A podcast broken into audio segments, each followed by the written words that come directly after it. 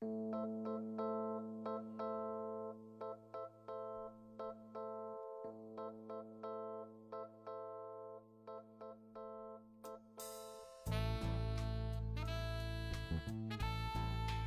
名侦探柯南》第九十一集：德修拉别墅杀人事件上。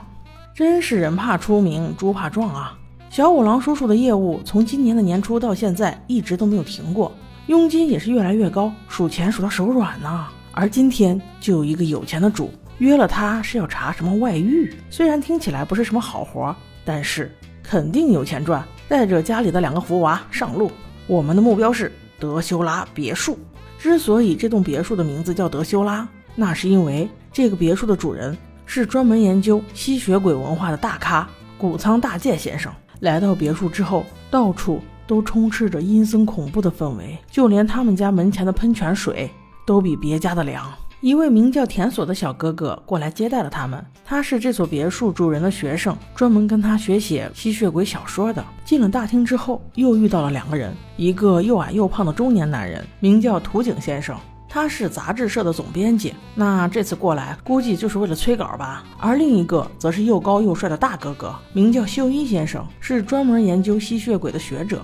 二人正在讨论什么，看到毛利小五郎走了过来，于是都上来打招呼。田所小哥哥说道：“走到那边最深处就是老师的书房了，请小五郎先生您自己过去吧。”于是小五郎自己来到了这间阴森恐怖的房间，一进来就被所放的一段影片吓了大跳。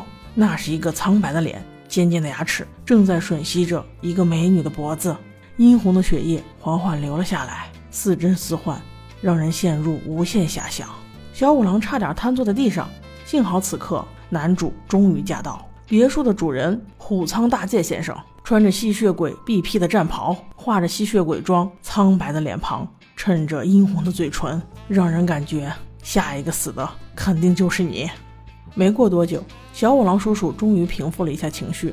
此时外面下着鹅毛大雪，而房里他们两个正在谈此次要调查的案件。虎仓大介竟怀疑自己的老婆有外遇。出价一百万，让毛利小五郎抓到切实的证据。小五郎心想：为了这一百万，即使没有，我也得给你整出点事儿来。外面的雪越下越大，他们很显然已经走不了了，于是被安排在别墅里住了下来。晚饭非常好吃，咖啡也非常好喝，这一切竟然都是田所小哥哥做的。那个时候的年轻人真是多才多艺呀！不一会儿。虎仓老师走出来，给小哥哥布置了个任务。田所小哥哥在去完成任务的时候，顺便叫上了小兰和柯南，一起去看一些稀奇古怪的东西。言语上虽然很客气，但是暗暗的透着一股不容反驳的气质。这些所谓稀奇古怪的东西，其中包含一样，就是用柏木做的木钉，用来钉死吸血鬼的。柯南闻了闻，奇怪，为什么没有柏木的味道，反而有油的味道呢？在小兰帮忙检查了一下门窗之后，三人从这里离开了。在大厅里，大家边喝咖啡边有一句没一句的聊着。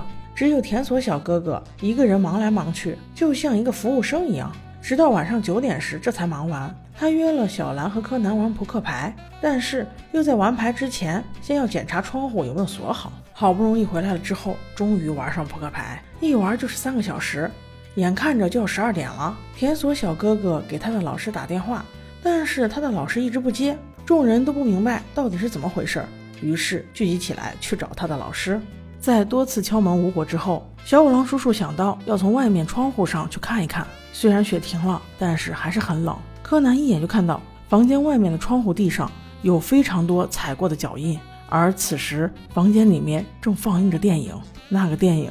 就是传说中老师最喜欢的那一幕，一个吸血鬼被百木木钉钉在了墙上，而此刻这一幕却真真实实的呈现在众人面前。按照该剧的套路，只要是别墅，警察肯定是来不了，所以调查事件的始末以及勘察现场都由毛利小五郎来完成。首先，门窗全部都被反锁上，为了隔音效果好，全部都用了胶条。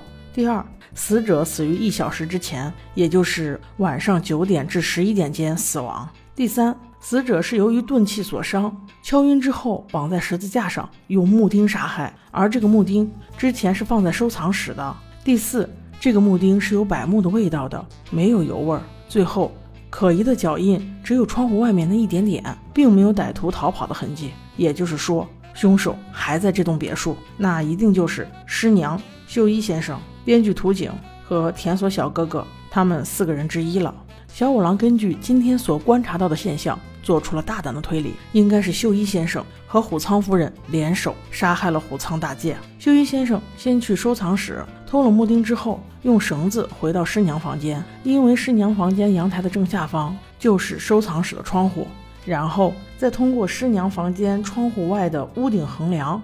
就可以到达死者所在房间的正上方，这就可以解释为什么死者窗户外面有那么多原地踏步的脚印。杀死谷仓先生之后，你再原路返回不就可以啦？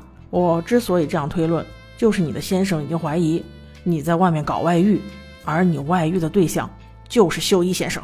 此刻师娘还想再掩饰一下，可是秀一先生就已经承认了：是的，我们两个本来就是两情相悦，不存在什么外遇不外遇的。而那个谷仓大介，他才是真正的第三者。当然了，我只承认我们两个两情相悦，这并不代表我们就会联手杀了他。此时，师娘难过的说道：“要不是八年前我父亲非要逼我嫁给他，我才不会沦落到今天这种地步。但是小五郎先生，请你明察，我真的没有杀人呐。”此时，秀一先生反问道：“小五郎侦探，你说我们杀人有什么证据吗？”小五郎却自信的道：“跟我来。”我让你现场就可以看到，当他推开窗户的那一刻起，直接愣住了。在他预计中的屋顶横梁上的脚印竟然失踪了。此时的柯南也是瞪大双眼，因为这次他的推理和小五郎叔叔的推理一模一样。啊，这是怎么回事？难道他真的会飞？难道他真的是吸血鬼？